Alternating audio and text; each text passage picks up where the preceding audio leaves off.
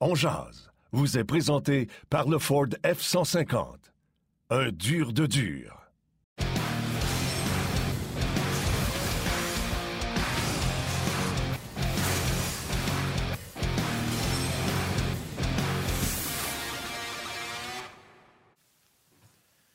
Jeudi le 21 avril 2022, bon midi, mesdames, messieurs, bienvenue à cette toute nouvelle édition de On jase avec Yannick Lévesque et Martin Lemay. À tes souhaits, mon cher Martin. Euh, émission bien chargée en marge de l'affrontement canadien Flyers ce soir au Centre Bell. Marc Denis et François Gagnon seront avec nous au cours de l'émission. On aura également les échos de, vestiaire. Martin Saint-Louis dans quelques instants. Les commentaires plus tard dans l'émission de Jake Evans et Ram Pitlick. Plein de bons sujets à discuter, mais d'abord, euh, je pense qu'il est correct, qu'il est revenu. Mon chum Martin Lemay. Salut Martin. Ah ouais, j'ai juste éternué, mais c'est comme si j'attendais d'entrer en onde pour le faire. Fait que je suis sincèrement désolé. Pas été capable de retenir ça. Ben, en passant, beau polo, mon Yannick, je ne l'ai pas, celui-là, le vert, et c'est la première fois que tu le mets en ah onde, donc euh, chapeau. Je ne l'ai pas, ben, celui-là. J'ai déjà porté, là. C'était un, petit, un, petit, vert forêt, là. Euh, mais je ne l'ai pas porté Non, jamais vu ça. Pas... la euh, chronique mode vous est présentée par. non, non, mais là, c'est toi qui parles de ça de mon polo, là. Canadiens Flyers ce soir. Tu as même mis le chandail derrière. Écoute, les Flyers qui sont en chute libre, donc ce sera vraiment un combat, ah on va se dire, d'équipe de bas de classement. On va parler avec Marc Denis dans quelques instants. Mais euh, on vous propose-tu notre joueur électrisant ce soir? Ben oui. Le joueur électrisant vous est présenté par le Ford F-150. Un dur de dur. Bon, c'est confirmé qu'Harry Price sera devant le filet ce soir. Donc, deux matchs euh, en deux, euh, pas dans deux jours de suite, mais deux matchs de suite pour lui. Ça veut dire qu'il se sent bien. C'est des bonnes nouvelles, honnêtement. on va pouvoir en parler avec euh, Marc Denis dans quelques instants, assurément. Marc Denis sera là, François Gagnon sera là également. Donc, Carey qui a donné deux buts dans chacun de ses matchs. Moi, je te le dis, Yann, quand tu as une moyenne de deux dans la vie, tu es finaliste au Trophée Vizina, assurément, voire tu pourrais gagner. les meilleurs moyens. C'est juste deux matchs, je le sais, il ne faut pas partir en peur. Mais j'ai hâte de voir la performance de Carey Price encore ce soir. Oui, le problème, c'est pas lui, c'est qu'il en donne juste deux, mais il, il en marque pas en avant. Fait que ça marche pas. Ça faute à Carey, c'est tout le temps faute à Carey. Carey, pas scoreur. Ouais, c'est ça. Il finit pas. Hey, juste avant d'aller euh, juste avant d'aller au commentaire de Martin Saint-Louis euh, sur Facebook, un fidèle auditeur qui est là à tous, tous, tous les jours, je vais passer ses messages. C'est son anniversaire aujourd'hui. Vincent de Candido, donc à qui on voulait souhaiter un joyeux anniversaire. Et j'en profite pour euh, saluer d'autres personnes également. Je vais le faire dès le départ. Dave Vaudol, Jean Lajoie, Michel Vaudry, Manon Denis, Alex Bougie, Nicolas April et Sylvain Levac. Euh, Martin, tantôt, tu pourras y aller avec euh, du côté du RDS.ca. Mais pour le moment, on va aller écouter ce que le coach Martin Saint-Louis avait de bon à raconter il y a quelques instants à peine. Vous avez eu de la difficulté à marquer des buts dans les derniers matchs de façon constante. Qu'est-ce qui Qu'est-ce qui vous a manqué? Qu'est-ce que vous voulez corriger à ce niveau? La finition. C'est pas mal juste parce que, tu sais, euh, on a produit assez de, chances de marquer. C'est juste la finition. Fait que faut pas que tu réinventes la game quand la finition est pas là. Faut juste, quand, quand tu as des chances, faut, faut que tu, tu bear down. Euh, je sais pas comment dire ça en français. On Ouais. Faut que tu capitalises, tu sais. Puis puis euh, un coup que t'en comptes une coupe, mais je pense que ça va, ça va débloquer. Euh, Clack qui revient dans la formation, on t'a vu aussi parler avec euh, Jordan Harris. Comment tu, comment tu navigues avec ça pour que les deux joueurs y trouvent leur compte puis qu'ils continuent à, se développer d'une certaine façon? Ouais, je veux pas qu'ils se perdent dans avec les décisions qu'on prenne. Tu sais, c'est...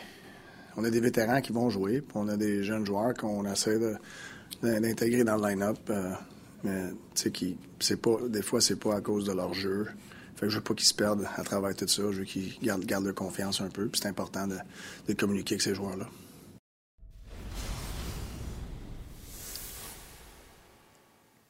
Marc Denis qui arrive ben, et qui s'installe.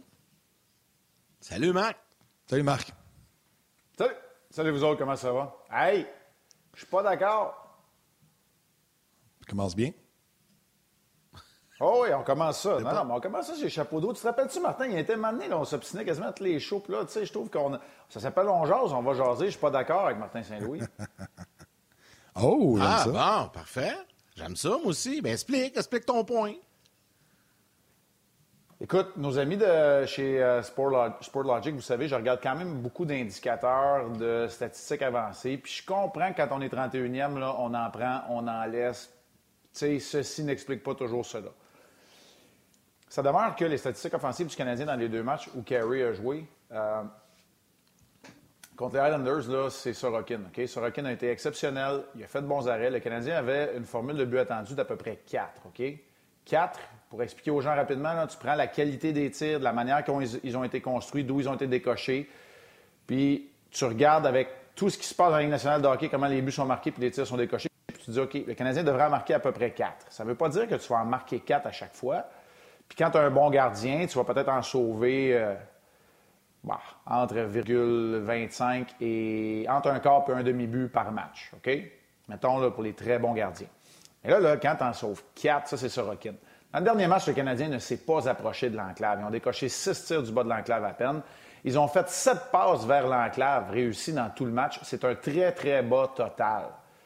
Alors, moi, ce que ça me dit, c'est que cette équipe-là, dans le dernier match, s'est fait dicter la rencontre par l'autre équipe, puis n'a jamais généré assez pour être dans les endroits où tu as les meilleures chances de marquer. D'ailleurs, leur formule de but attendue à, à peu près à 2, ce qui n'est pas beaucoup dans un match de 60 minutes.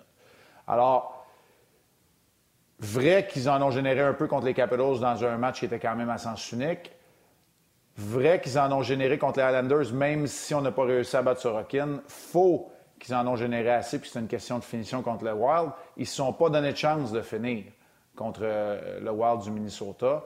Puis ça, ça leur a fait euh, très mal dans cette rencontre-là. Puis moi, je, me le blâme beaucoup sur le fait que c'est vrai que le Canadien, après un petit 12-15 minutes où ça allait vite, ont ont repris du poil de la bête, mais c'est pas eux autres qui battaient la mesure. Eux autres, là, ils suivaient le beat qu'il y avait dans les écouteurs qui était donné par le Wild du Minnesota. C'est pour ça que le Canadien. C'est pas vrai qu'ils n'ont pas juste manqué de finition dans ce match-là. Ils en ont juste pas généré assez. On est d'accord, je suis 100% d'accord avec toi. Sorokin a été fumant vendredi. Euh, puis euh, contre le Wild du Minnesota, écoute, le Wild n'a rien donné. C'était le festival. Le Canadien a pris la majorité de ses lancers à l'extérieur des points de mise en jeu dans Beden de Talbot. C'était une soirée très facile pour, euh, pour Cam Talbot. Fait que je suis 100% avec Marc Denis. Puis je suis content qu'il euh, l'ait exprimé. Puis j'ai hâte de voir ce soir. C'est une équipe là, qui, contrairement au Wild, là, qui n'ont pas la structure, qui n'ont pas la. Ça va pas bien du Ah non, côté euh, des Flyers de. Philadelphie, là, est en chute libre. là. Puis pourtant, il y a des bons joueurs qui sont encore dans la formation. Les Hayes, les Lawton, les Connect Me, Van Rimsdijk, euh, Frost, euh, on est allé chercher Tippett. À défense, c'est peut-être un peu plus mince, mais que Provorov joue quand même. Euh, on voit là, justement la formation. Honnêtement, là, Hey. moi, en tout cas, tu pas d'équipe puis tu gagnes pas, je comprends, mais tu as une bonne équipe puis tu gagnes pas, je suis un peu mêlé.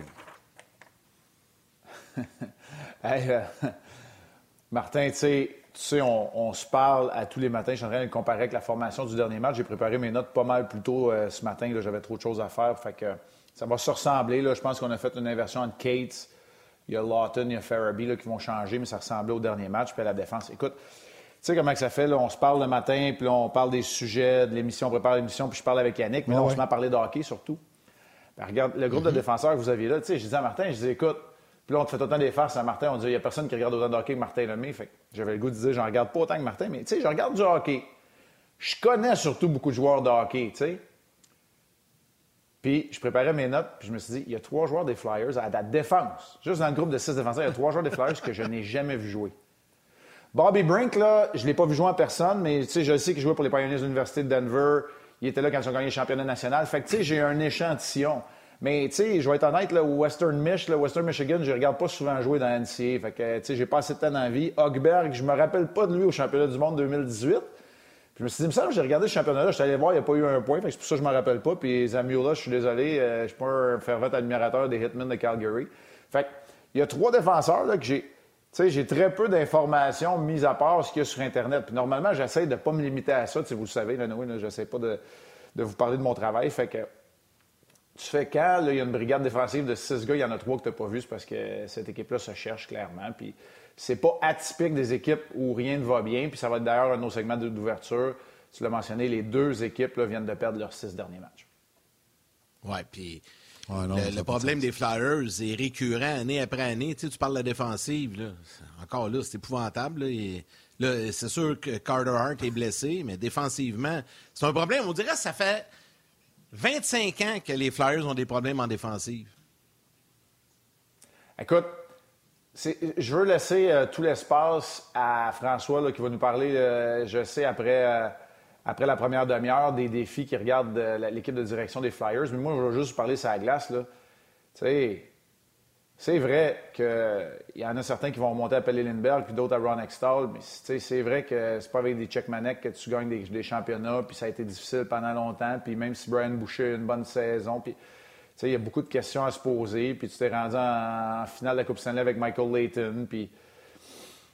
Mais la réalité, c'est que quand est-ce que tu as eu un groupe de défenseurs digne de ce nom? Oui, tu as eu euh, Pronger qui a joué là quelques années. C'est vrai qu'Éric Desjardins, à l'époque, était exceptionnel dans l'époque de la, Legion of Doom. Mais quand est-ce que tu as eu un groupe de défenseurs? Je te pose la question, là, Martin. Tu es un, un buff un peu d'histoire tout ça. Quand est-ce que cette équipe-là a vraiment eu un groupe de défenseurs pour dire oui, eux autres, ils vont bien protéger le gardien. Puis, tu sais, comme les, Blues de Saint-Louis ou comme les Bruins de Boston ont eu des groupes de défenseurs que tu dis, ouais, eux autres, ils vont être durs à affronter. Ou même les Hurricanes de la Caroline, dans un pattern complètement différent où ils avaient des défenseurs plus mobiles.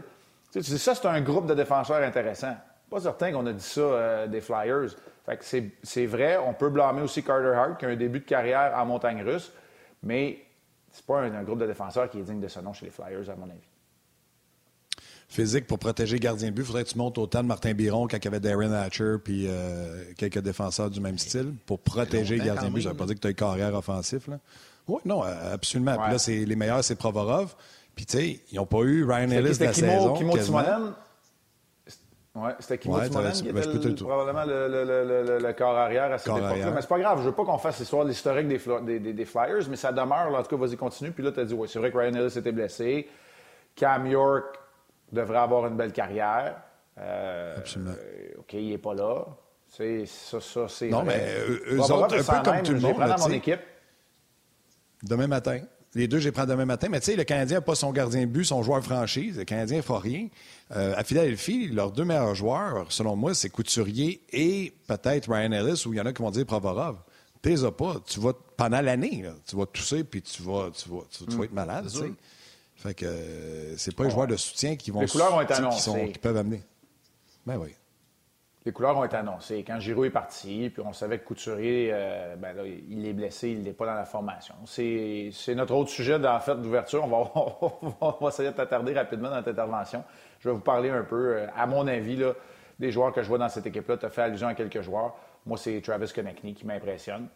Reste à voir est-ce qu'il va être capable d'être vraiment euh, le leader pour amener cette équipe-là à un autre niveau ou est-ce que ce sera une reconstruction chez les Flyers et un leader de passage, passerelle peut-être? Alors, ce serait intéressant de voir, mais c'est clair qu'il y a des défis. Puis euh, restez là, François va, nous en parler euh, dans la deuxième demi-heure. Je ne veux pas faire la promotion, mais je ne veux surtout pas évoler son, une partie de son sujet parce que je sais que François a, fait, a beaucoup d'éléments de réponse et de solutions là-dessus.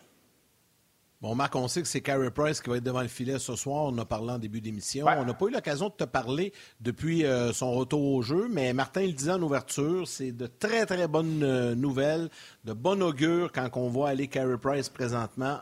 Pour le reste de la saison, je m'en fous, mais pour l'an prochain, ça, ça vient, je pense, rassurer tout le monde dans le cas de Carey Price. Je veux savoir ce que toi, tu en penses. Dans le contexte circonstanciel actuel, c'est comme parfait parce que tu n'as pas d'obligation de résultat. Euh, dans le cas de Carey Price, c'est l'étape suivante dans son euh, retour au jeu. Après avoir disputé un premier match, lui avoir donné suffisamment de temps de récupérer. Il a regardé un match du bout du bail, il a eu une journée de congé, il a eu une journée d'entraînement. je parle de samedi, dimanche, lundi avant de rejouer le mardi, où euh, il a été plus sollicité. Je l'ai trouvé plus à l'aise, plus audacieux dans ses sorties de filet aussi, puis on en reparlera. Mais dans les étapes à franchir pour qu'on soit et qu'il soit convaincu euh, qu'il est en mesure de reprendre le collier, bien évidemment, c'était de jouer des matchs en succession. Des matchs aux deux jours, c'est la norme dans la Ligue nationale de hockey. Je comprends qu'il y a des séquences de deux matchs en deux soirs. Très rarement, maintenant, on voit un, même gardien, surtout dans la trentaine, de disputer ces deux matchs-là. Donc, de voir Carey en action dans deux matchs en 24 heures. On va le revoir, je suis pas mal certain, dans un des deux matchs de la fin de semaine. Donc, une semaine de trois matchs, même si on espace les départs. Moi, je pense que ça, c'est c'est tout à fait dans le ton d'un retour au jeu et euh, qu'on soit tous convaincus, que ce soit rassurant. même si à chaque fois qu'il se déplace de façon un peu bizarre, on retient tous notre souffle. Je suis pas mal sûr que vous êtes à la même place. Euh, salutations aux gens sur la page de Ongeaz sur le rds.ca. C'est le fun parce que tu peux savoir l'âge des gens par rapport à leurs commentaires sur les gardiens de but des Flyers. Si Jacques dit Van Beesbrook et Extall, on a une petite idée. Euh, il y a quelqu'un qui dit, euh, Alexandre Derap, qui dit il faut savoir qu'il y en avait un, gardien de but qui a gagné le Vizina. Ils ont eu Bobrovski, mais ils l'ont échangé pour Steve Mason. Donc, c'est bien rigolo de voir tous ces euh, tous ces commentaires sur euh, la messagerie texte euh, au sujet des gardiens but des, Flyers. Dans le cas de Marc Denis, de Marc oui, et de Carey Price, moi, je ne vais pas prendre le crédit pour ça, mais Jason Pomainville me dit à Radio 91.9, et j'ai trouvé ça excellent. Oui, la performance, à glace, mais il a noté que quand Carey Price, en point de presse, tout le monde est d'accord pour dire qu'il a l'air plus mieux dans sa peau, mais dis-moi quand il a dit que il aimait ça, ce que Marc-André Fleury faisait, puis qu'il aimerait peut-être perdre un peu de poids. Puis Dieu sait, Marc-André, tu sais à quel point Kerry est en, shape. Un peu de poids pour mettre un peu moins de pression sur ses genoux. Et dis-moi, un gars qui a une grosse blessure de même puis qui ne se demande pas s'il va survivre, mais se demande qu'est-ce qu'il peut faire pour améliorer encore ses performances. Et dis-moi, c'est ça qui me réconforte. Puis c'est quoi, je trouve ça excellent ce qu'il a dit. Très bon commentaire. Mais après ma barre, là, et le plus important. Puis c'est correct, on est des observateurs de fait qu'on va l'oublier vite. Moi, le premier, là, quand tu vas donner un mauvais but, Kerry, on va l'oublier bien rapidement. Mais après ma barre, et le plus important, pour l'humanité, c'est un athlète qui est en paix, qui a, vaincu, qui a vaincu ses démons, qui a fait une longue année de réadaptation pour une blessure qui tardait à guérir, puis dans laquelle il y a eu des, des retards et je dirais même des reculs. Donc ça, c'est le plus important pour moi. Maintenant, quand tu entends un athlète de ce niveau-là nous parler d'un niveau acceptable, pas pour Marc Denis, pas pour Martin Lemay et Yannick Lévesque, un niveau acceptable pour Carey Price. Ça veut dire que les standards sont encore plus hauts. Fait que euh, je rejoins les commentaires de Jason Pominville. Je ne les ai pas entendus, Martin, mais ce que tu viens de, nous rapporter.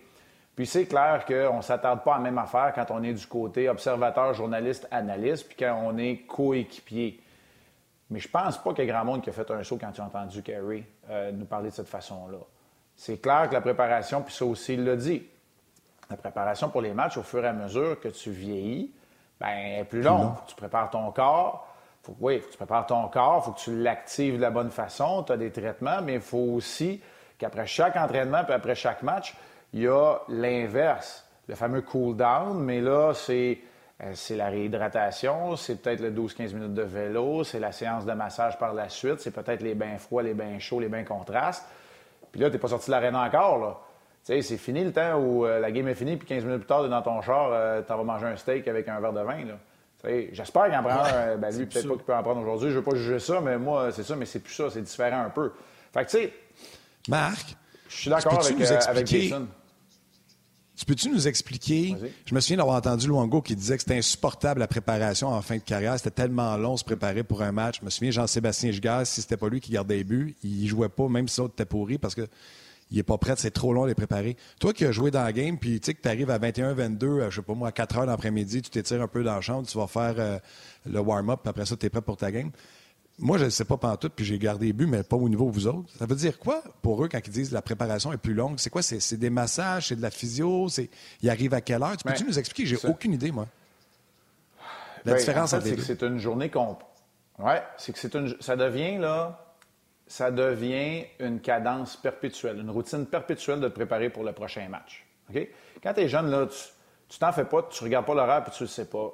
Au fur et à mesure que tu avances dans ta carrière. Puis moi, là, Ouais, là, je touche, du bois. Il y a du bois juste devant moi sur le comptoir sur lequel mon téléphone est. Là. Fait que je touche du bois parce que j'ai pas eu de blessure majeure. Fait que ça n'a jamais été super dur de me préparer pour des matchs. Puis j'étais en bonne forme physique relative. Puis je suis un gars qui a un gabarit un petit peu plus gros là, que Roberto Luongo ou Jean-Sébastien Gigard, moins grand, mais peut-être fait plus costaud. Peut-être que ça, ça m'a aidé, je le sais pas. Maintenant, au fur et à mesure, là, quand j'étais rendu au début de ma trentaine, puis c'était encore plus vrai quand, parce que là, je jouais des 3 en 3 dans la Ligue américaine avec des 8 puis des 9 heures de boss, là, je peux te dire que quand tu arrives à, New Haven à 5 heures le matin, puis tu joues à 1 heure l'après-midi, puis que tu es, barré dans le dos de même parce que tu dormais sur un banc d'autobus, là, te dire que là, tu te dis, ouais, ma préparation pour jouer tantôt, là, dans 6-7 heures, là, elle, elle, va être tough. Mais pour une journée typique, c'est que là, il faut que tu te prépares pour l'entraînement du matin. Fait que là, tu arrives de bonne heure. Tu arrives de bonne heure, échauffement, activation, tu as sûrement des traitements parce que là, Carrie, son genou, évidemment, il y a une préparation à faire. Peut-être qu'il faut que tu actives les muscles des, des ischios, de la hanche, de laine. Là, tu fais ta préparation sur glace. Il y a un échauffement sur glace, tu fais toute ta préparation, mais ça dure juste 10 minutes. Puis après ça, il faut que tu prépares ton corps pour la suite. Fait que tu as sûrement de la glace à mettre sur ton genou parce qu'à chaque fois que tu embarques sur la glace, il y a une inflammation. Fait que là, il y a la glace à mettre. Bref, là, il y a, tout le rituel d'après l'entraînement, les étirements pour être sûr d'être correct. Là, tu as le repas, tu as la sieste, tu reviens à l'aréna. Mais là, c'est encore le même rituel. Mais après les matchs, c'est là où ça devient excessivement long aussi parce que Là, il y a la réhydratation qui est très importante. Moi, je pouvais perdre jusqu'à 8 livres dans un match euh, facilement, mais c'est parce que l'idéal, si tu veux performer, c'est qu'il faut que tu aies repris tes 8 livres pour le lendemain matin pour l'entraînement. Tu as fort probablement soit des massages. Moi, j'en avais avant les matchs pour activer l'aine. C'était peut-être à l'aine que je pouvais être plus fragile. Puis après les matchs, on appelait ça un flush pour se débarrasser dans le, système lymphatique de toutes les toxines puis de l'acide lactique. Parce que le lendemain, il fallait que tu t'entraînes à nouveau. Tu as probablement des traitements encore à aller chercher. Tu as probablement de la glace à mettre. Tu veux sûrement faire peut-être un peu de vélo pendant 10-12 minutes avant de, faire le cool-down de la glace. Fait que, tu sais, tu mets ça bout à bout, là, puis tu en as pour euh, une heure et quelques après la rencontre. Là, je ne vous ai pas parlé du sommeil, puis de revenir, puis de recommencer le lendemain matin. Fait que c'est ça qui devient, au bout du compte, très difficile. Alors que plutôt dans la carrière, tu sais, Martin, tu faisais des farces, mais tu n'es pas loin de la réalité. Là. Plutôt dans ta carrière, tu arrivais une heure avant ton entraînement, j'ose avec les gars, prends un café, euh, touche tes orteils trois, quatre fois, puis tu t'habilles, t'enverses la glace, puis t'es correct. C'était quasiment ça là, quand t'as 22 ans. C'est la réalité. Alors, tu sais, tu sors, de la, tu sors, de la pratique, euh, tu prends une bouteille d'eau, tu t'en vas sur le vélo, euh, tu fais des poids, tu fais tes affaires. Pas besoin de traitement vraiment, pas besoin de glace. Fait que, tu sais, c'est... C'est tout ça. Moi, ma routine, euh, plus tard dans ma carrière, elle incluait les journées où il n'y avait pas de match, beaucoup de bains contrastes. Donc, avec le timer, un mix entre les bains chauds et les bains très froids, les bains glacés, avec une température particulière pour tenter d'avoir le moins d'acide lactique possible dans les jambes. Ça, pour moi, c'était ce qui était le plus, euh, une des affaires les plus importantes parce que, je le redis, là, je... moi, j'avais pas vraiment de traitements médicaux à suivre là, pour, parce que j'ai évité les blessures majeures. Je viens d'avoir un petit flash. Je veux, là, je veux qu'on change de sujet parce que je veux qu'on ait le temps de parler de Raphaël Hervé Pinard, mais j'ai fait pas mal de vestiaires là, avec Hors-jeu 2.0, puis on devait apparaître il y a quelques années dans les vestiaires, dans les frigidaires, à, à, côté des bouteilles de Gatorade et tout ça, là, les fameux jus de pickle.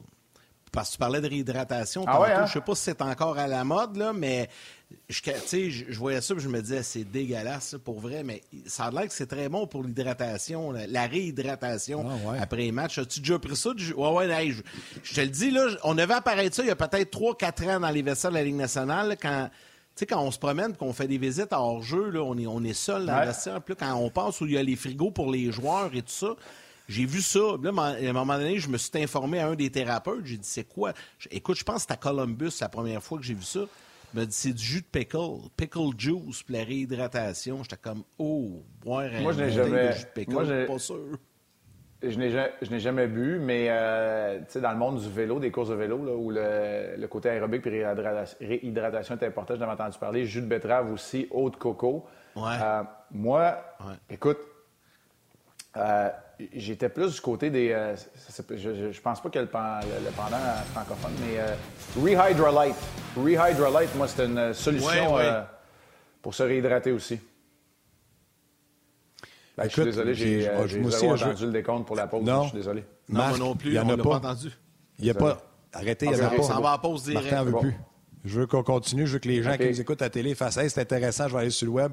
Je tanné qu'on arrête. OK. Fait qu'on l'essaye, puis moi, j'aime Rehydrolite, là, puis juste dire... Pedialyte, Rehydrolite, là, les, les, boissons pour les, les bébés, là, pour les hydrater quand ils ont une, euh, une, gastro, par exemple. Gastro, moi, c'est ce que je prenais. Mais je prenais la version donc concentrée, qui était... C'était pas bon, mais... Ouais, ben, pas le Pédialyte, moi, je prenais le, le Réhydralite, dans le fond, qui était la version concentrée, pas de saveur. Là. C'est salé et pas bon, là, mais c'est ce que j'avais trouvé qui fonctionnait pour moi. Ouais. Puis je veux pas finir, je veux juste donner l'information, puis Marc va pouvoir le dire. Moi, je suis juste un gardien de but qui n'a pas joué très haut pour les ligues de garage, mais quand tu fais la position après un match, puis tu sais, peut-être vous ne le savez pas parce que Marc, parle des bains, puis vous dites pourquoi. Je vais parler des genoux en particulier. moi, j'avais les genoux rouges et en feu. La chaleur qui me sortait des genoux après un match de hockey, c'était phénoménal. Puis les gens qui n'ont pas joué cette position-là, ben moi, je faisais toucher des, des collègues, je le disais, touche à mes genoux. Puis la chaleur qui sortait des genoux versus juste un peu en bas, parce que l'articulation a tellement travaillé d'une façon weird pendant une heure, une heure et demie, peu importe, que ça, doit faire une des raisons pourquoi il y a toute cette préparation-là après, Marc. Oui, puis Yannick, on parlera de, de Raphaël Harvey-Pinard, mais Martin, je veux juste te faire une suggestion. Si tu avais les genoux rouges et chauds après tes, euh, tes matchs, peut-être que tu vas prendre des, des notes puis une, emprunter une page du livre de Carey Price puis te perdre une coupe de livres aussi. C'est sûr. Absolument. Absolument. J'ai toujours joué très lourd. Mais non, mais il y a beaucoup de chaleur qui se dégage de ces articulations-là quand tu as passé la journée. Oui, bien, tu sais, c'est des. allons-y avec Raphaël C'est des centaines de fois Ouais, c'est des centaines de fois où tu descends. Puis, tu sais, l'image pour les gardiens de but, là, c'est les genoux à travers la glace, à travers le ciment sous la glace, parce que tu ne veux pas te mm. faire battre. Si tu décides d'aller en papillon, tu ne peux pas te faire battre au sol. Donc, c'est violent quand même comme geste. Il faut que ça soit fait rapide aussi pour venir fermer l'ouverture. Là, il y a François Gagnon qui va joindre nous tantôt au retour de la pause. Juste avant aussi, on va faire entendre euh, des commentaires d'Evans et Petlik. Donc avant, je veux qu'on prenne le temps, Marc, de parler de Raphaël Harvey-Pinard qui va jouer ce soir pour le Canadien. Il a été rappelé, il va être dans l'alignement. Toujours laissé pour compte, toujours tassé du revers de la main. Euh, pas assez gros, pas assez vite. Il n'y a pas un bon coup de patin. Euh, il n'est pas assez fort physiquement. Fait que euh, ça ne marchera pas dans un finalement ça marche. Ça ne marchera pas dans un junior, finalement ça marche à Rouen. On l'amène à Chicoutimi, ça marche aussi. Il est repêché dans la Ligue nationale.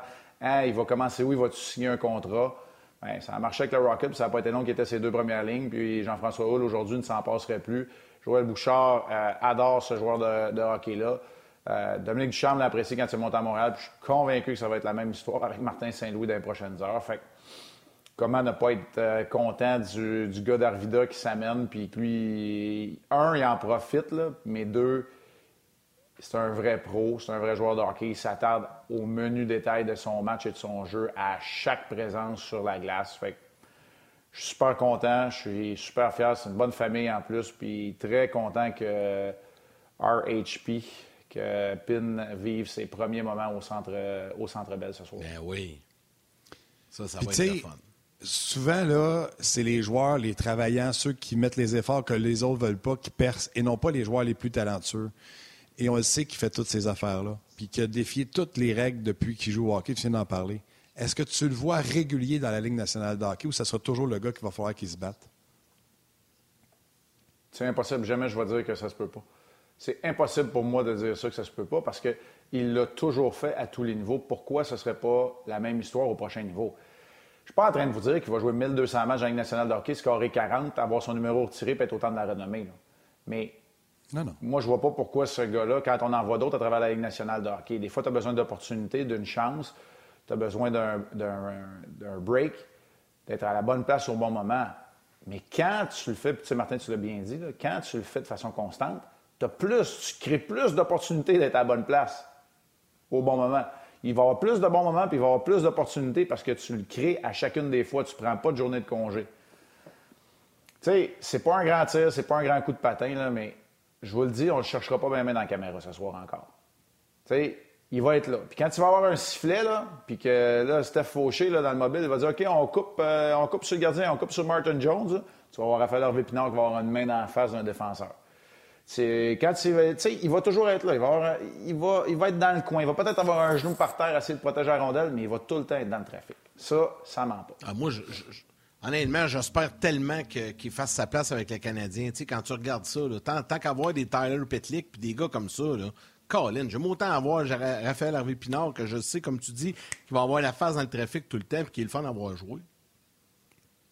C'est ça. Puis, tu sais, Pezzetta fait ça aussi, mais Pezzetta a un rôle aussi de robustesse, d'amener euh, un peu de respect physique, de l'énergie. Mais Raphaël Harvey-Pinard est capable de faire, de jouer sur le jeu de puissance, il est capable de jouer en infériorité numérique aussi. Il est capable d'en faire un peu plus comme joueur de hockey, mais il n'y aura pas le même impact au niveau physique. Il va y aller.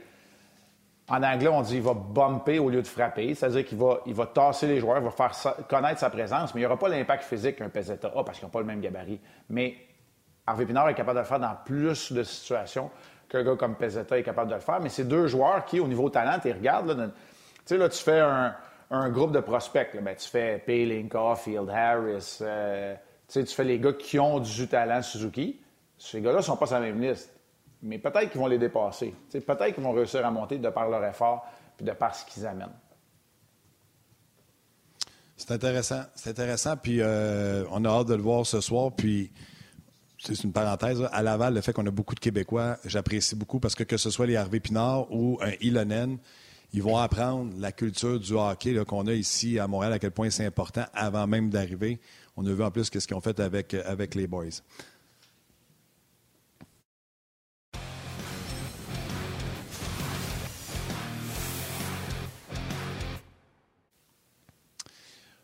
Si, euh, si, vous le voulez bien, les gars, on va rentrer euh, François Gagnon tout de suite parce que notre prochain sujet, on voulait le faire ensemble. Euh, puis ça va être le sujet du trophée Jacques Beauchamp. Salut François, comment ça va?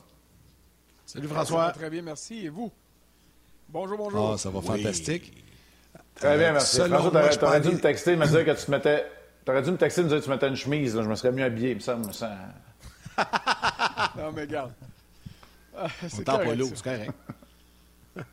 Je pense que les votes sont déjà rentrés. Euh, pour que les gens comprennent comment ça fonctionne, c'est les journalistes qui couvrent les activités du Canadien. On passe, on, envoie un bulletin, on donne trois choix pour le trophée Jacques Beauchamp, qui est remis au joueur qui a aidé euh, au succès de l'équipe sans en retenir ou sans recevoir euh, les éloges. Et c'est les journalistes qui votent. et je vous le dis, tout le tas de la chicane là-dessus. Tout le tas de la chicane là-dessus. J'ai envie de vous demander, les gars, qui, selon vous, dans une saison excessivement difficile, alors que le Canadien peut finir 31-32, qui a mérité, selon vous, d'être ce trophée Jacques Beauchamp? J'ai mon idée là-dessus. Marc, euh, François, puis Yannick aussi. Euh, je veux vous entendre là-dessus. Donc, euh, si tu me permets, Marc, je vais commencer avec François. Ouais. Ben, écoute, Premièrement, le trophée Jacques Beauchamp, pour simplifier, tu l'as très bien expliqué à la lettre, c'est exactement ça. Puis moi, je vais simplifier ça pour les gens. Je vais vous dire, c'est la quatrième étoile du Canadien. C'est le gars qui se donne corps et âme au bien de l'équipe, pas toujours avec grand succès, et qui n'a jamais obtenu les mentions, les étoiles pour l'obtenir.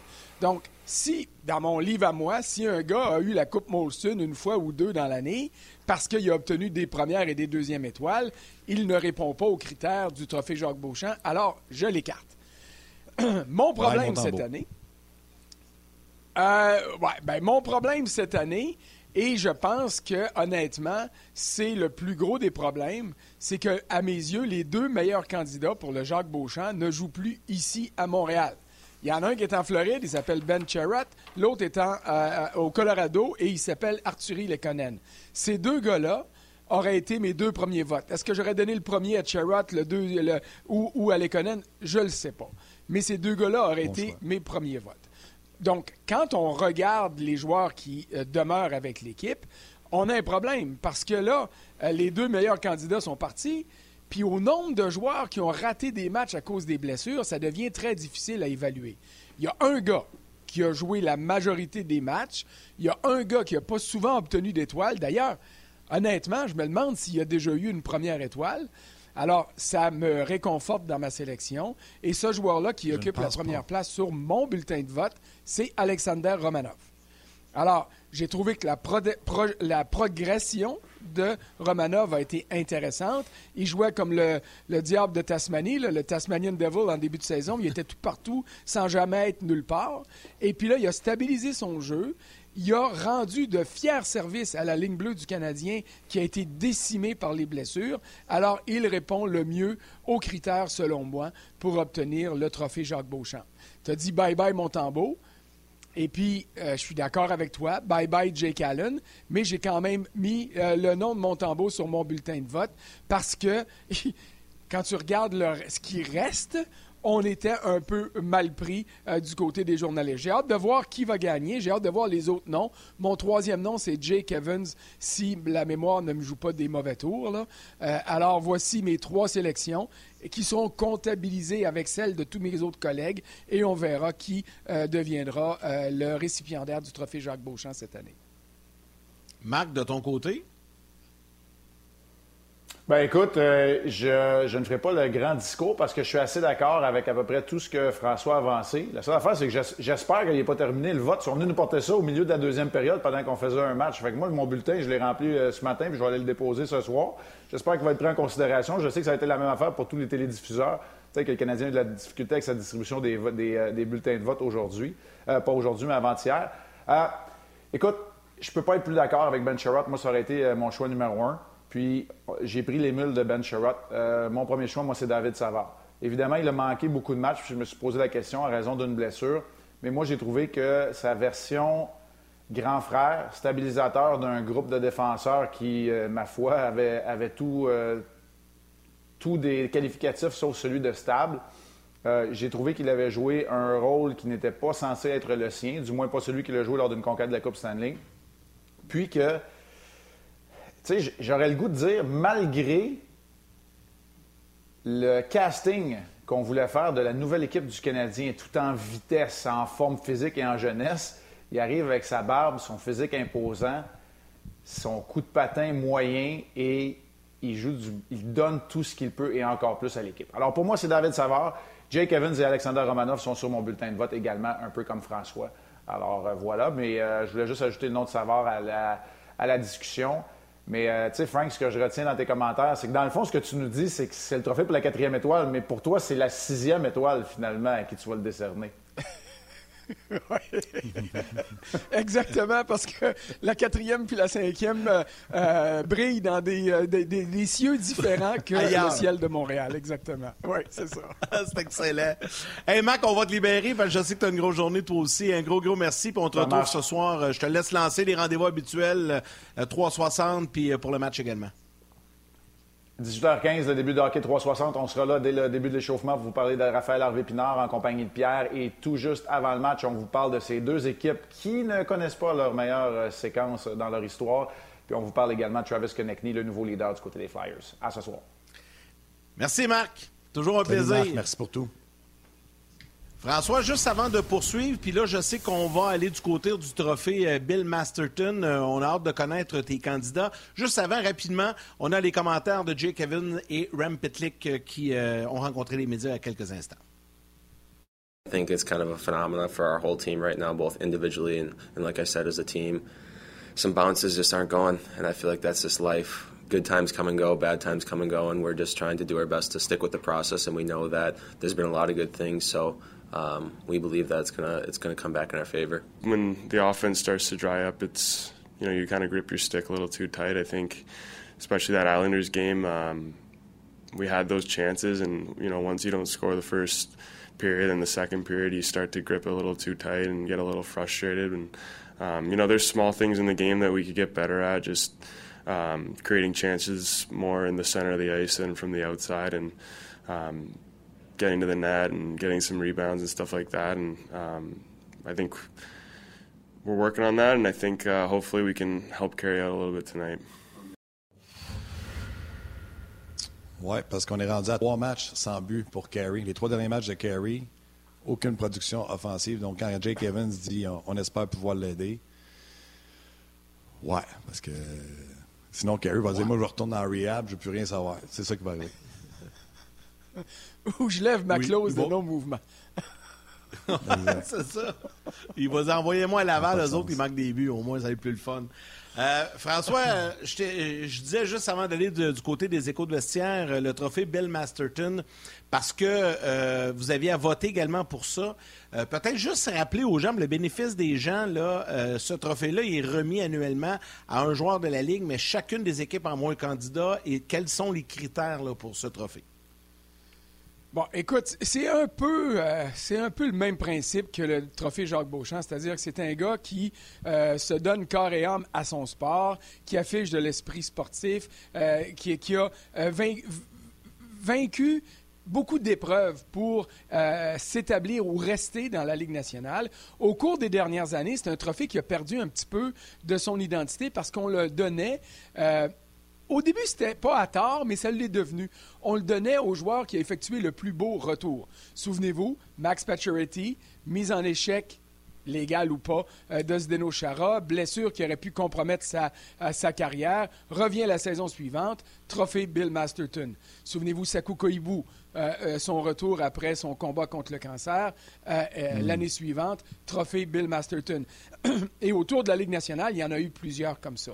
Alors, c'est pas c'est pas un trophée qui est facile à octroyer parce que tu dois regarder le profil des joueurs et euh, chaque équipe de la Ligue nationale euh, a un chapitre de l'Association des journalistes de la presse sportive.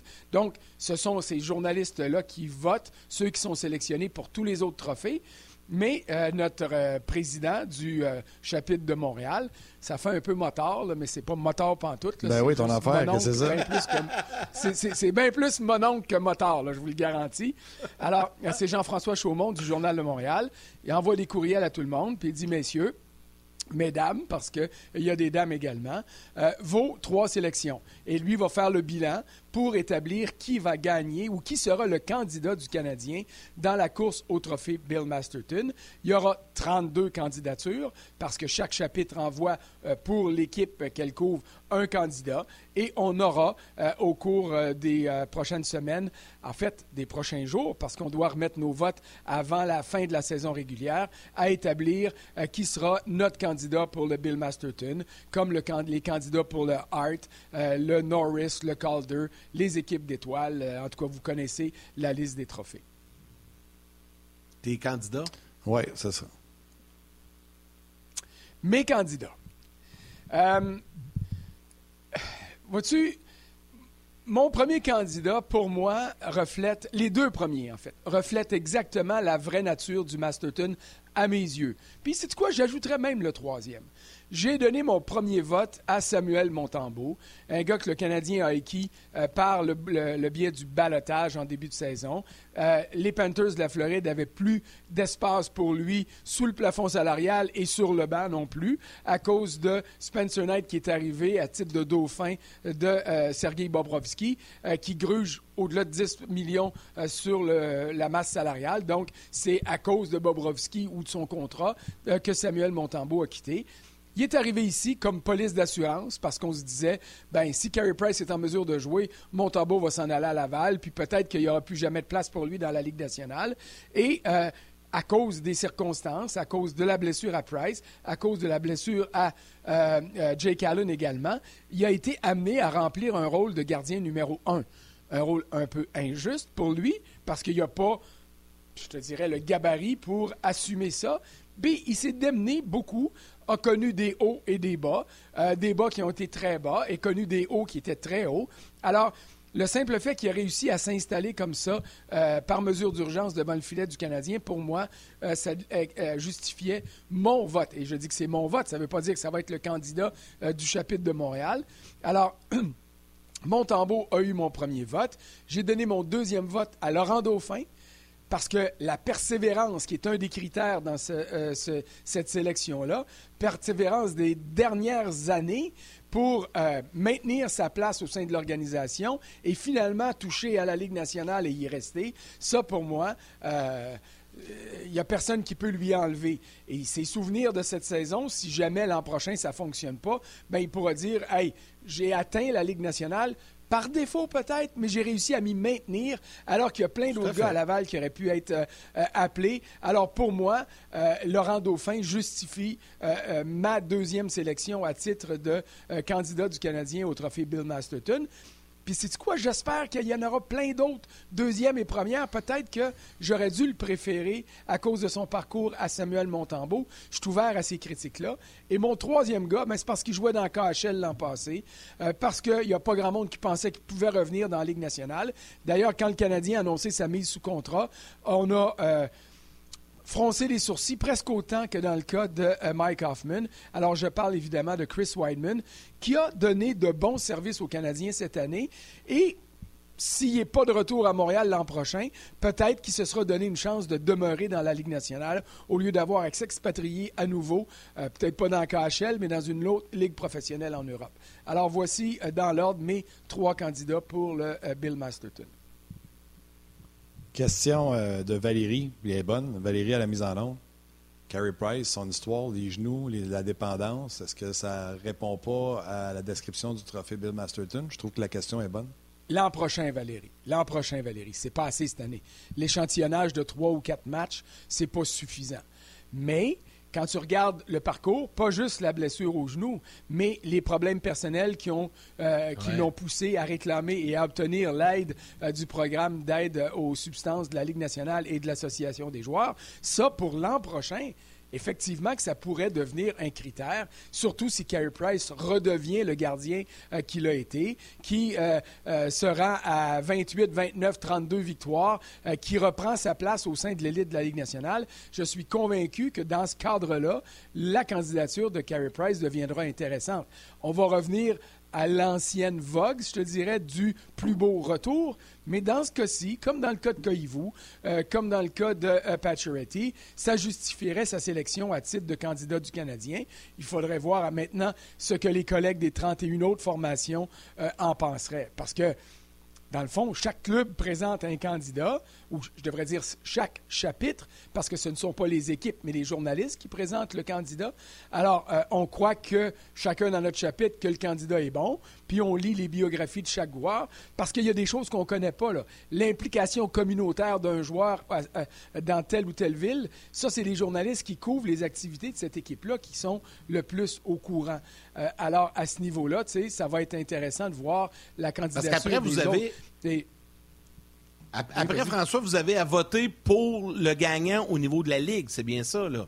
Vous votez pour le chapitre de Montréal, mais après avec les 32 candidats. Oui, exactement. Notre, euh, le, comité de direction de l'Association des journalistes va envoyer un document sur lequel on va avoir les 32 candidatures avec l'explication fournie par chaque président de chaque chapitre. Alors, je ne lirai pas la présentation de Jean-François Chaumont parce que je vais connaître très bien le profil de mon candidat au sein du Canadien.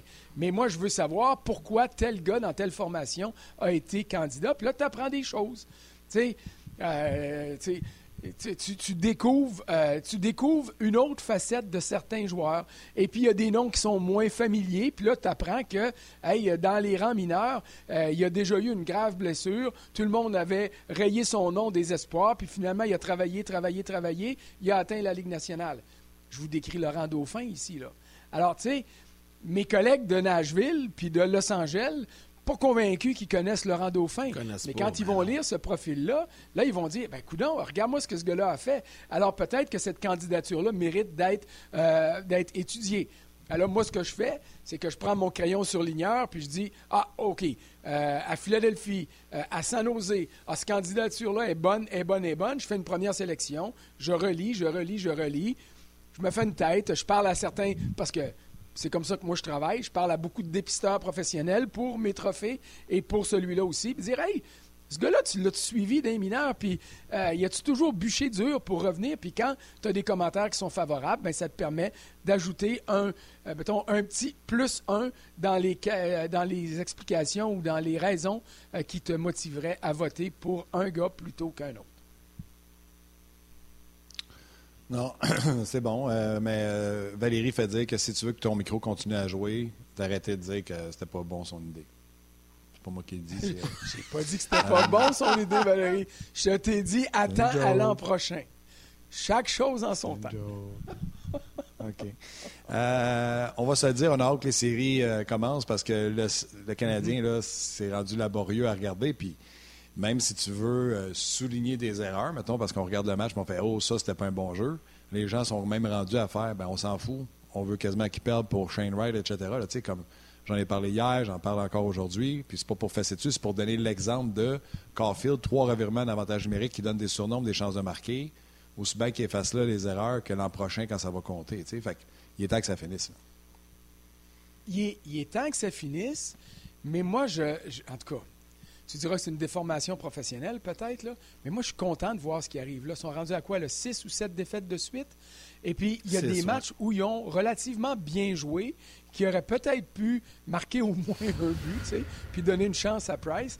Mais j'aime ce qu'on voit là parce que ça permet à tout le monde de calmer ses ardeurs par rapport à l'arrivée de Martin Saint-Louis, puis le, le, le, trois semaines, un mois, cinq semaines, six semaines qui a suivi, où il y avait, tu sais, il, est arrivé quelque chose, puis tout s'est mis à bien fonctionner. Puis là, dans l'engouement populaire, puis l'engouement professionnel de certains de mes collègues avec qui j'ai eu des discussions des fois orageuses un peu, je disais, calmez-vous les là. Ça reste un club ordinaire qui, au lieu de sous-performer comme il a fait dans les 45 premiers matchs à cause de toutes sortes de raisons, et oui, les blessures en sont une, mais euh, qui trouvait une manière de se, de, de, de s'émoustiller, puis tout ça.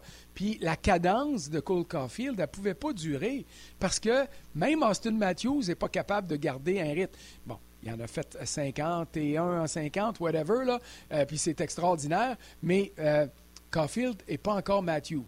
Il va peut-être le devenir un jour, ou peut-être pas mais je peux dire qu'il ne l'est pas encore. Alors, on s'émerveillait devant tout ça, et là, les derniers matchs, et peut-être que ce sera comme ça pour les prochains, nous amènent à nous dire, OK, Bien, finalement, là, alors qu'il y a trois semaines, on se disait, mais le Canadien n'est pas si fort, si faible que ça. Puis ce groupe-là, l'an prochain, est capable d'accéder aux séries. Non. Non. Et ce message-là, il est parfait pour Kent Hughes, il est parfait pour Jeff Gorton, puis il est parfait pour Martin Saint-Louis, qui va avoir tiré sur des ficelles depuis qu'il est arrivé, qui a réussi à faire produire des gars un petit peu plus qu'on les avait vus, et des fois beaucoup plus. Mais là, ce que ça nous démontre, c'est que ben, finalement, ils ont produit pendant trois, quatre parties, mais le naturel est revenu. Alors, le naturel est maintenant revenu chez le Canadien. Qu'est-ce qu'on a toujours dit du Canadien dans les dernières années? Des fois, il travaille, euh, des fois, ils abandonnent, mais la conséquence, c'est que même quand ils travaillent et ils abandonnent pas, ils ne sont pas capables d'acheter un but. Ben, c'est ça qu'on voit.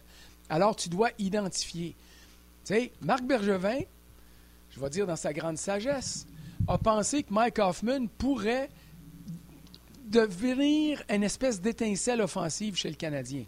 Moi, je ne pensais pas me suis fait crier, me suis fait lancer des roches à chaque fois que j'en ai parlé parce que une fois de temps en temps, il a fait un bon but, puis une fois de temps en temps, il est capable de faire un bon jeu. Mais regarde l'ensemble de l'œuvre pour cette année, puis il n'y a personne qui viendra me dire que ce n'est pas une épouvantable déception au niveau de la production offensive.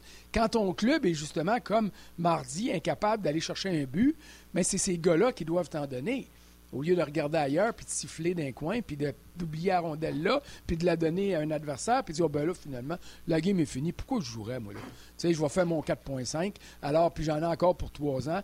That's it. Ça, c'est l'ADN de ce joueur-là. Et c'est pour ça que je ne l'aimais pas en début de saison. C'est pour ça que je l'ai dit, que je trouvais que c'était une mauvaise embauche. Et c'est pour ça que je l'ai maintenu toute l'année, en soulignant les bons coups qu'il a fait de temps en temps, parce que oui, il en a fait. Alors, les solutions ne sont pas chez le Canadien en ce moment. Et c'est pour ça que je disais que c'est un bon message pour euh, la haute direction, qui aura eu le temps de voir la remontée et le retour à la normale pour bien analyser chacun des joueurs en place, puis dire, c'est quoi, lui, on l'aimait il y a un mois, là, mais je pense qu'au mois d'octobre, s'il est encore là, c'est parce qu'on va avoir mal fait notre job. Et c'est ça, moi, le message que j'espère que Martin Saint-Louis va être capable de donner à Jeff Gorton puis à Kent Hughes en disant Hey, les boys, j'ai tout fait, là. Tout fait ce que vous m'avez dit. On leur a donné des chances, on les a fait jouer un avantage numérique, on leur a donné de la glace, on leur a permis d'effectuer des erreurs. Les jeunes vont en profiter. Les plus vieux, j'espère qu'ils vous ont prouvé qu'ils sont plus capables de jouer là. Puis Martin Saint-Louis, je l'ai trouvé extraordinaire dans sa gestion des médias. Il n'a jamais dit un mot de travers sur aucun des joueurs. Il y a des gars qui auraient pu envoyer en dessous du boss, puis en dessous du train, puis leur sortir du train, puis l'envoyer en dessous de l'autobus, tellement qu'ils ont mal, qui ont nuit à la croissance de l'équipe. Il l'a jamais fait. Il les a appelés des vrais pros, il les a appelés de ci, puis de ça. Mais j'espère que quand viendra le temps de l'analyse finale, il va dire, lui, ça serait une bonne idée que peut-être l'année prochaine, vous ne me le mettiez pas d'un jambe, je vais travailler avec du monde qui vont nous donner des résultats à long terme. Lui, là, il n'y en a pas. Ni à court, ni à moyen, ni à long terme. Voilà. Effectivement. Ben, c'est vrai qu'il a bien fait ça. Tu as bien raison. Euh, dans le cas de, Martin Saint-Louis. Oui. Euh, bon, les gens de la télé vont nous quitter, mais on va poursuivre sur le web. Euh, comme, comme à l'habitude, salutations à nos mamans. Et venez nous retrouver sur le web. On poursuit, François. On va, aller du côté des Flyers, mais juste avant, quelques salutations euh, sur euh, Facebook. Pascal Charbonneau, Anthony Goulet, plusieurs réagissent euh, aux candidats des trophées. Marc-André Martin Masque, Simon Rouillard, également Mario Pelletier qui nous écoute depuis la République dominicaine. Et salutations à Claude Provost. Si la situation à Montréal n'est pas tripante, à Philadelphie non plus, et depuis qu'ils ont congédié Alain Vigneault, ça n'a pas changé grand-chose de ce côté-là. En fait, ça n'a rien changé du tout. Alors, sauf que ça a soulagé peut-être deux coachs. Je parle d'Alain Vigneault et de euh, Michel Terrien. Euh, parce que leur congédiement n'a rien donné. ces gars-là sont payés des bons salaires pour encore un bon bout de temps. Dans le cas d'Alain Vigneault, vous le savez, c'est 5 millions de dollars par année. Euh, il va toucher ses chèques jusqu'à, euh, jusqu'au 1er juillet. Puis il y en a encore comme ça pour les deux prochaines années, à moins qu'une équipe quelque part décide de lui faire une offre de contrat qu'il décide d'accepter. Je ne sais pas si ça va y arriver. Je ne sais pas s'il va y avoir des offres. Je ne sais pas s'il va les accepter. Moi, moi, te dire une affaire, si j'étais payé 5 millions par année pour aller avoir du fun à jouer au golf en Floride ou n'importe où dans le monde, ça se pourrait que je dise non à une offre de, contrat. Mais les coachs au hockey, vous les connaissez, ils adorent ces jobs-là, ils adorent la pression, ils en vivent, ils en mangent, ils en... Écoute, ils en rêvent la nuit. Fait que peut-être qu'il va vouloir se rembarquer d'une situation. Mais tu sais, on va revenir à Alain Vigneault pour Flyers.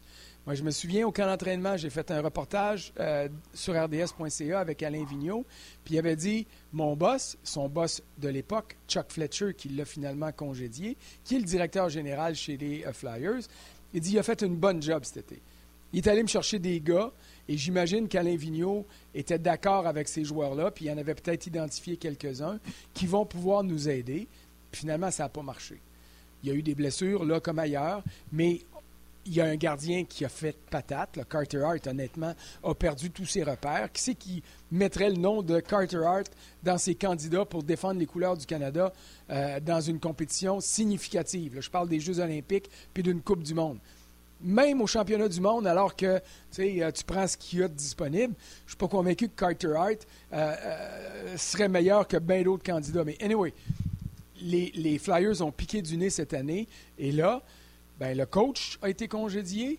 Euh, un de ses adjoints à qui on a donné l'intérêt n'a pas été en mesure de faire quoi que ce soit de mieux. Il s'est tiré dans le pied pour son vestiaire avec ce qui est arrivé avec euh, Katie Handel. Alors, moi, je ne peux pas imaginer que Mike Yo sera de retour avec les Flyers à l'automne. Mais ça dépasse peut-être ces paramètres-là. Peut-être que Chuck Fletcher non plus ne sera pas de retour, puis que euh, samedi ou dimanche prochain, peu importe quand la saison des Flyers va se terminer, que euh, tout de suite après la fermeture des casiers, qu'on apprenne qu'un nouveau directeur général sera sollicité pour relancer les Flyers parce que ça va mal ici, là. Mais ça va vraiment pas bien du côté de Philadelphie non plus. Effectivement. Non, puis euh, t'es poli. T'es poli, t'es un garçon poli. Pour Carter Hart, euh, parce que dans le fond, ce qui est arrivé à Philadelphie, quand ils ont perdu Niskanen, ils n'ont pas été capables de le remplacer. Et là, ils sont allés chercher Ryan Ellis. Puis on a dit que la perte de Niskanen avait beaucoup fait de tort à la défensive, puis c'est pour ça que Carter Hart euh, avait eu des difficultés. Bref, va chercher Ryan Ellis. Il est blessé pour toute l'année. Couturier est blessé pour toute l'année. Mais moi, là, Mike Yo, pas capable. Pas capable. Il n'y a même pas eu cette étincelle-là avec lui. C'est encore là, Yannick, l'impression que c'est figé. C'est moi qui est figé? Non, non, je t'écoute. Je t'écoute. Non, non, non. On est là. Vas-y, vas-y, Frank. Excuse-moi, je pensais que j'étais gelé. Il y a Mike, Mike Yo, là, il a travaillé étroitement avec Michel Terrien. Mike Yo, c'est un bon coach de hockey. Euh, moi, j'y ai parlé euh, souvent. C'est un gars qui a une bonne tête, ses épaules, puis tout ça, là, tu sais. Mais il y a des situations qui ne mentent pas, OK? Mike Yo dirigeait les Blues de Saint-Louis. Il est congédié. Les Blues sont derniers au classement général. Du, dernier, dernier, là. Ils sont au plus bas. Ils étaient 31e sur 31 parce que Seattle n'était pas là à ce moment-là c'est un de ses adjoints qui arrive, qui est toujours là, Craig Bérubé, puis il amène cette équipe-là jusqu'en finale de Coupe Stanley. Il y a un message. La coupe, il gagne la Coupe. oui, il y a un gang, mais il y a un message. Là. Il y a un message que euh, l'équipe était mal gérée. Tu sais, ça n'enlève pas à Mike Yo les qualités qui lui sont propres.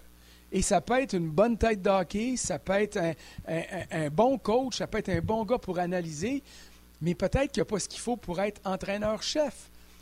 Le même message va être associé combien de au copies nom de, Mike Babcock, avec...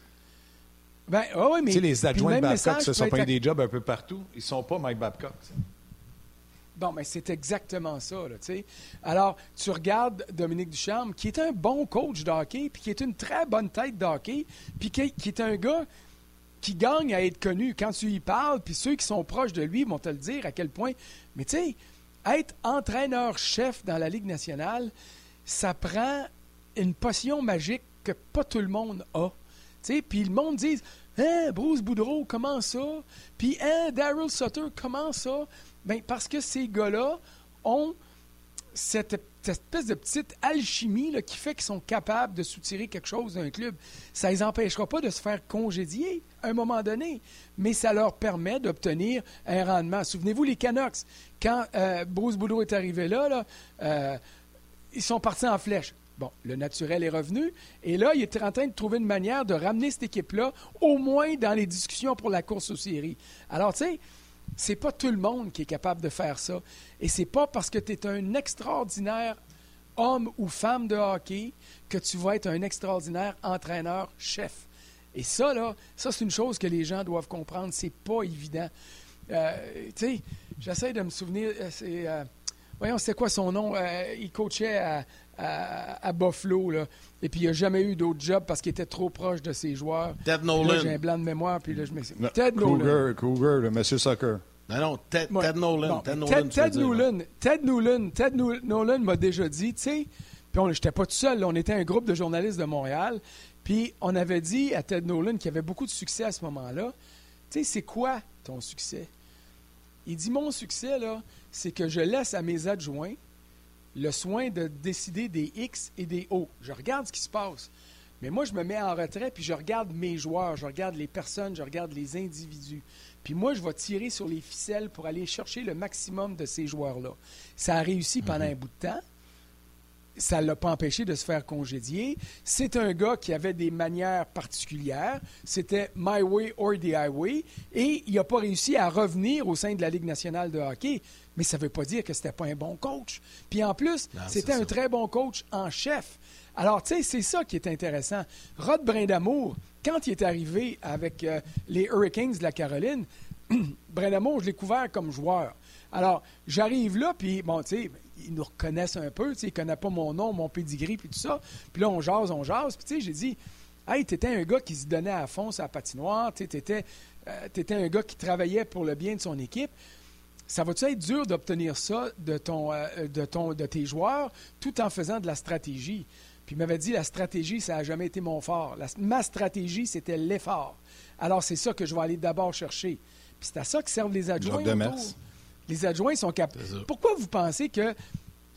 Comment de fois on a entendu ça dans le temps de Claude Julien ou Jacques Martin qui était à Montréal, puis le monde disait euh, C'est pas un bon coach. Regarde, c'est l'adjoint, c'est Kirk Muller qui fait le tableau à la fin du match pour le jeu. C'est parce que le coach en chef, il a déjà tout planifié ça, puis lui, il regarde ses joueurs, puis il laisse à ses adjoints le soin de faire cette job-là. Pas parce qu'ils sont pas des bons coachs, parce que c'est pas leur job. Ils chapeautent le reste, tu sais. Au football, l'entraîneur-chef, il y a un coordonnateur défensif, il y a un coordonnateur offensif qui, eux, ont des spécialistes pour la ligne, pour les secondaires en défensive, pour les receveurs de passe à l'attaque. Tu sais, on divise le travail. Alors, celui qui est en haut doit être capable de gérer les émotions de son monde et de s'assurer qu'il obtient le maximum de son équipe. Alors, avoir des valeurs, des connaissances hockey, ça ne fait pas de toi nécessairement un grand entraîneur-chef. Et ça, c'est important d'obtenir ça. Et, c'est ce que Martin Saint-Louis a prouvé cette année, depuis qu'il est arrivé, qu'il y avait les qualités pour aller chercher le maximum de ses joueurs. Le gros défi pour Martin Saint-Louis l'an prochain, ça va être de le faire sur une année complète, incluant les passages à vide qui sont normaux, qu'il a déjà traversé comme joueur et que ces joueurs vont traverser maintenant et avec lesquels il faudra qu'il compose comme entraîneur-chef. Et être un bon leader, c'est aussi quelqu'un qui est capable de bien déléguer, de déléguer aux bonnes personnes puis de bien s'entourer. Fait que souvent, ça fait, comme tu dis, François, ça fait partie pas mal de la réflexion euh, que, que, tu viens de nous exposer. Un gros merci, François. C'était bien, bien intéressant. Bon match ce soir euh, au Centre Bell euh, contre les Flyers et on te retrouve la semaine prochaine avec grand plaisir. Certainement. Salut. Bye. Bye, François. Merci pour tout. Allons-y euh, allons-y avec les trois étoiles. Mais là, Martin, as-tu retrouvé l'image ou tu n'as pas d'image, hein, c'est ça? Tout est fermé chez nous. J'ai juste le téléphone qui me filme. Fait que, euh, je te laisse aller. c'est bon. Alors, j'y vais. J'y vais avec les trois étoiles aujourd'hui. La troisième étoile de Third Star du Facebook On Jazz, Guillaume Lemieux. La deuxième étoile de Second Star du Facebook RDS, Michel Vaudry. Et la première étoile, The First Star du RDS.ca, Jean-Luc Pigeon. Pigeon. Alors, un gros merci à J'ai fait ça pareil comme toi. Je l'ai répété deux fois. Hein. Euh, un gros merci à François Gagnon et à Marc Denis également pour euh, leur euh, participation à l'émission aujourd'hui. Demain avec nous, ça sera Gilbert Delorme et Stéphane Waite au lendemain, au lendemain du match canadien Flyers. Merci à Valérie Gautran en réalisation mise en ondes, Mathieu Bédard aux médias sociaux, toute l'équipe de production en régie et surtout à vous tous les jaseux. Un gros merci de votre participation. Encore une fois, très nombreux ce midi à nous suivre partout sur les différentes plateformes. Absolument, tu fais bien de mentionner les jaseux, c'est eux les plus importants. Merci à toi, Moyane. Bon match ce soir, Canadien Flyers. C'est avec Marc et Pierre du côté de RDS 1, puis on sera à RDS 2 avec la version d'un autre angle. Guy Boucher, Bruno Gervais, moi-même, Mathieu Prou. On sera là pour vous donner deux options. Tu sais, des fois, quand le match tombe un petit peu plate, euh, c'est le fun de venir euh, faire un tour avec nous. Puis les gens se promènent entre les deux. Je sais que toi, Yann, tu fais exactement la même chose. Donc, euh, salutations. Merci à vous autres. Bon match ce soir. Câlin à vos mères. Embrassez vos kids. On se reparle demain.